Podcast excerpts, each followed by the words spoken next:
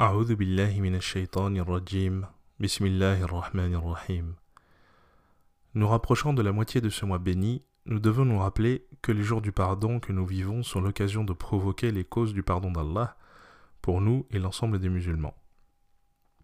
Et quelle meilleure cause du pardon d'Allah que l'évocation abondante Comme dit dans la Sourate 33, versets 41 à 43, Ô vous qui croyez, évoquez Allah d'une façon abondante, et glorifiez-le à la pointe et au déclin du jour. C'est lui qui prie sur vous, ainsi que ses anges, afin qu'il vous fasse sortir des ténèbres à la lumière. Et il est miséricordieux envers les croyants. L'évocation a ça d'avantageux qu'elle est simple à mettre en place, mais a des conséquences de récompense et de bien incroyables. En effet, le messager d'Allah m'a dit il existe deux formules légères pour la langue, lourdes dans la balance et aimées du tout miséricordieux. Gloire à Allah l'immense, subhanallah al et gloire et pureté et louange à Allah. Subhanallah wa bihamdihi et le fait de multiplier les évocations a pour conséquence une réciprocité de la part du Seigneur des cieux et de la terre. En effet, le Très-Haut dit dans la Sourate 2, verset 152, Invoquez-moi, je vous invoquerai. Le prophète sallam nous explique plus en détail ce qu'implique ce verset dans un hadith Qudsi. Allah dit Je suis pour mon serviteur ce qu'il pense que je suis, et je serai avec lui chaque fois qu'il m'évoque. S'il m'évoque en lui, je l'évoquerai en moi. S'il m'évoque dans une assemblée, je l'évoquerai dans une meilleure assemblée. Et s'il s'approche d'un empan, je me rapprocherai d'une coudée. Et s'il s'approche d'une coudée, je me rapprocherai d'une brassée. Et s'il vient en marchant, j'irai vers lui en trottinant. Ce qui a pour conséquence que celui qui cherche à ce qu'Allah soit attentif à lui, il n'a qu'à se porter attentif à son Créateur pour en recevoir une contrepartie. Et plus le serviteur évoque son Seigneur, plus il l'évoque en retour et se rapproche de lui. Ce lien qui s'entretient et se solidifie avec la répétition est décrit de manière suivante. D'après Omar ibn al-Khattab,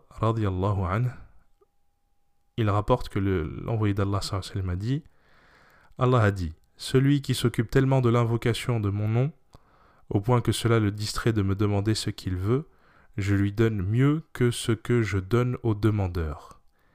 Il n'y a pour les cœurs nul repos, ni apaisement, ni bonheur, ni jouissance, ni félicité, si ce n'est par l'évocation d'Allah. Comme indiqué dans la Sourate 13, verset 28, Ceux qui ont cru et dont les cœurs s'apaisent à l'évocation d'Allah. N'est-ce pas par l'évocation d'Allah que s'apaisent les cœurs?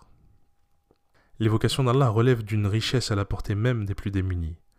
En effet, si Allah ne nous a pas dotés d'une immense richesse qui nous permettrait d'être généreux en aumône, il existe un moyen d'avoir tout autant de récompenses, si ce n'est plus, par l'évocation d'Allah. Abu Huraira an, rapporte Les pauvres parmi les muhajirun vinrent retrouver le prophète sallam et lui dire Les gens fortunés se sont emparés des hauts degrés et de la jouissance éternelle.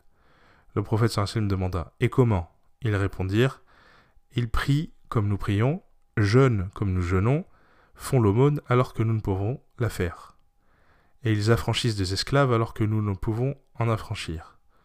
Le prophète me reprit alors Ne vous enseignerai-je pas ce qui vous permettra de rattraper ceux qui vous ont devancés et de devancer ceux qui sont derrière vous, si bien que personne ne pourra être meilleur que vous si ce n'est quelqu'un qui accomplit ce que vous faites Nous voulons bien, ô prophète d'Allah, dirent-ils.